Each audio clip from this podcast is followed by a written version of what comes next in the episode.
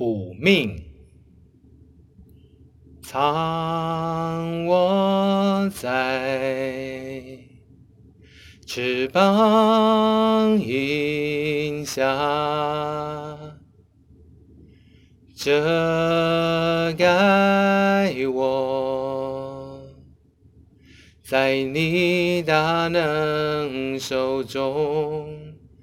当大海翻腾，波涛汹涌。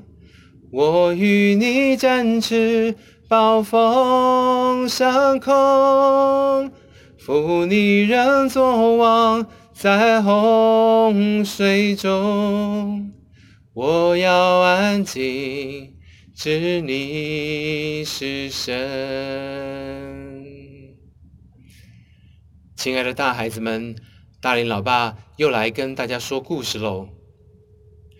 耶稣三十岁时受洗，然后开始出来传道，南来北往于加利利湖滨地区和耶路撒冷之间，一面步行，一面传道，实在非常辛苦，但成果却也十分丰硕，声名远播。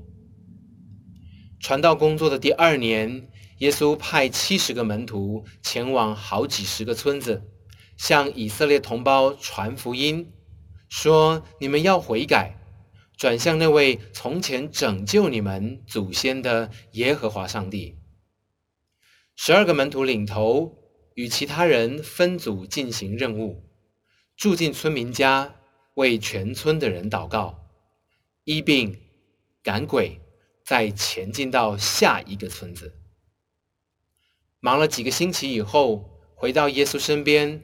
门徒们像孩子一般，抢着向老师报告战果。老师，您的名气真大，好多村子都热情迎接我们呐。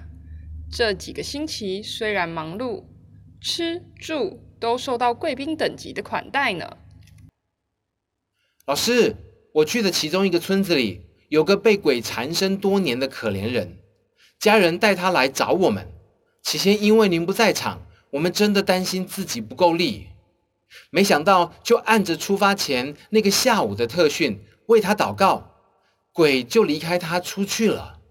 因着您的名，就是鬼也服了我们呐。老师，老师，我们这里有个生病多年的人，花光了大半辈子的积蓄，还在受苦。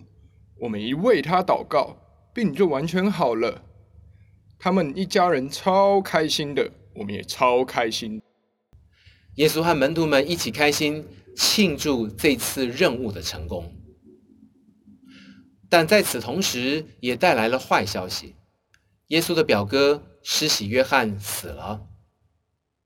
耶稣的时代，罗马帝国称霸中东、北非，军力强盛，打败各个民族国家，按着划分好的省份和安排好的省长、巡抚，治理全地疆土。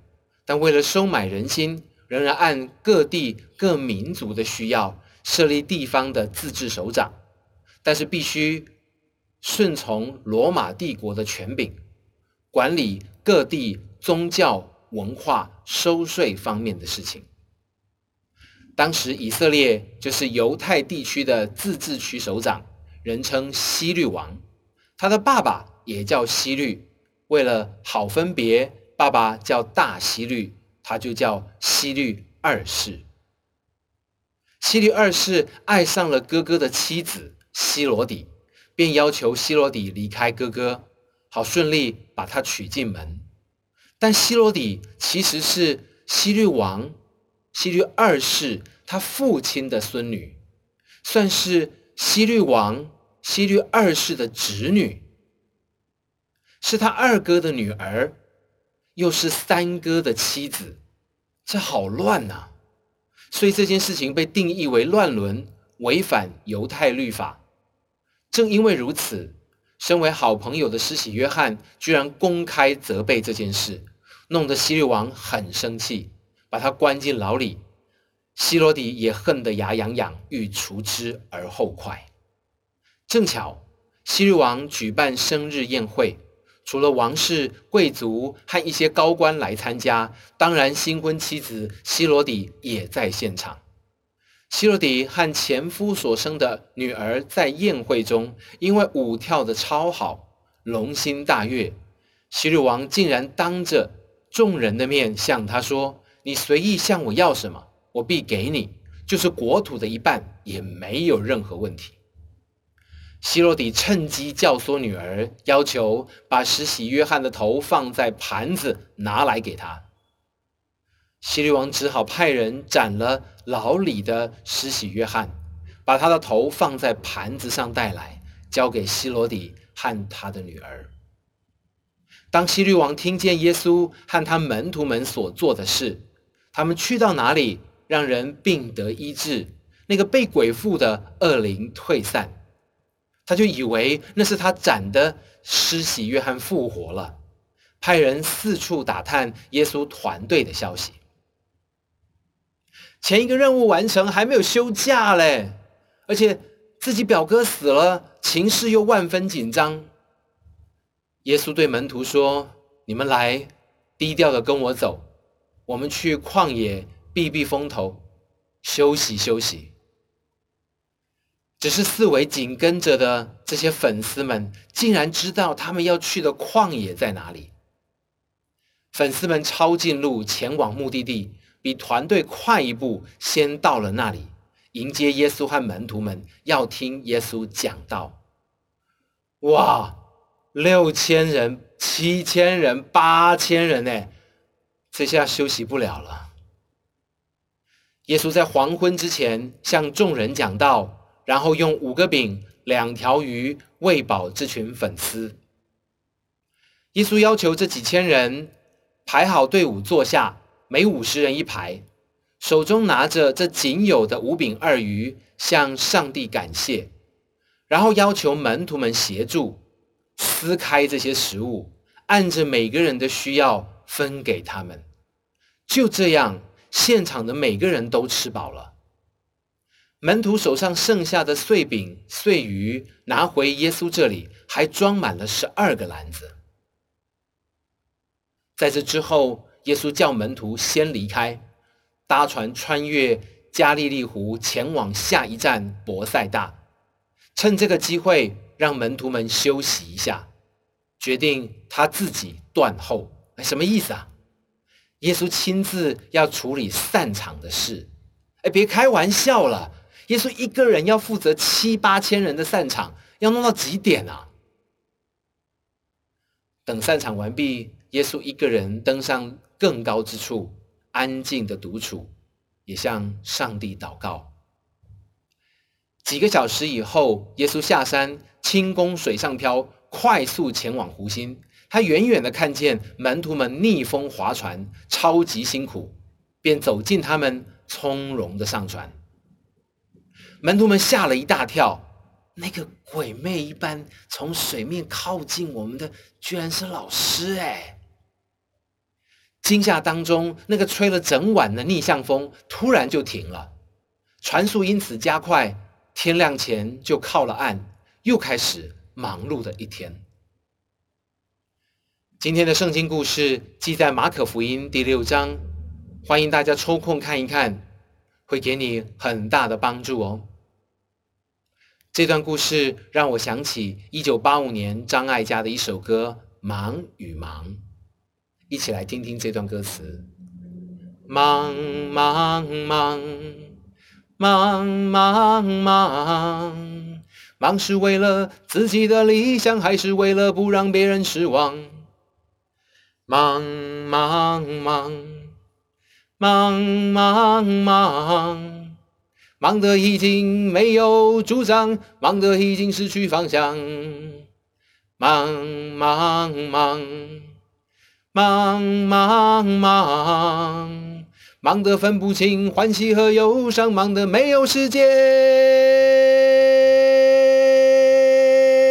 痛苦一场。老爸真知道你们的辛苦，你们所付出的努力，受误会而得的心痛，以及面对冷言冷语的挣扎心酸。因为我也经历过这样的酸甜苦辣。但是该怎么做才能化解张艾嘉歌词里面说那个需要痛哭一场的伤害和情绪呢？上面的故事说，耶稣和他团队的确忙得不可开交，但耶稣在意一件事，就是完全的安息。他渴望在忙碌和情绪的夹击下，找到内心的平静，所以他在事工告一段落，就上山向上帝祷告，期望从他的父神得到力量，好像电玩当中的主角，军队因为受伤。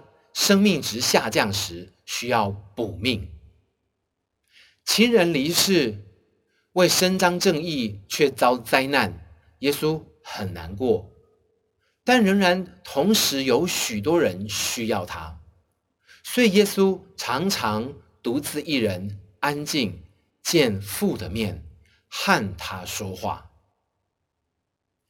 老爸也是哦。从起初信耶稣的时候，就知道应该天天留一段安静的时间给上帝，也给自己。只是随着工作越来越忙，时间表越来越满，便常常忽略这段该有的 quality time，拿打电动、看电视来代替，填满睡前的时间。当然，今天的忧虑、气愤、愁苦、不甘心。就会累积到明天。长此以往，就等着几个月一次的大爆炸吧。那时候才会甘愿重设时间表，好好补命。亲爱的孩子们，老爸老妈除了为你们祷告之外，好希望你们也试着自己向上帝祷告，求他的同在、安慰、加添力量给你，他一定垂听的。如此，你便能抬起头，昂首阔步，再次快乐的前行。我灵安息在基督里，你大能使我安然。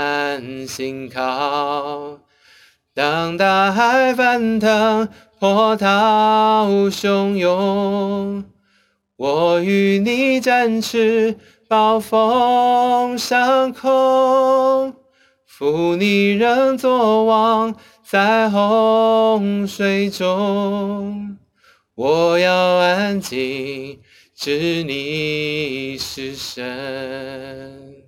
当大海翻腾，波涛汹涌，我与你展翅，暴风上空，负你人作王，在洪水中，我要安静，知你是神，我要安静。知你是神，我们下次见。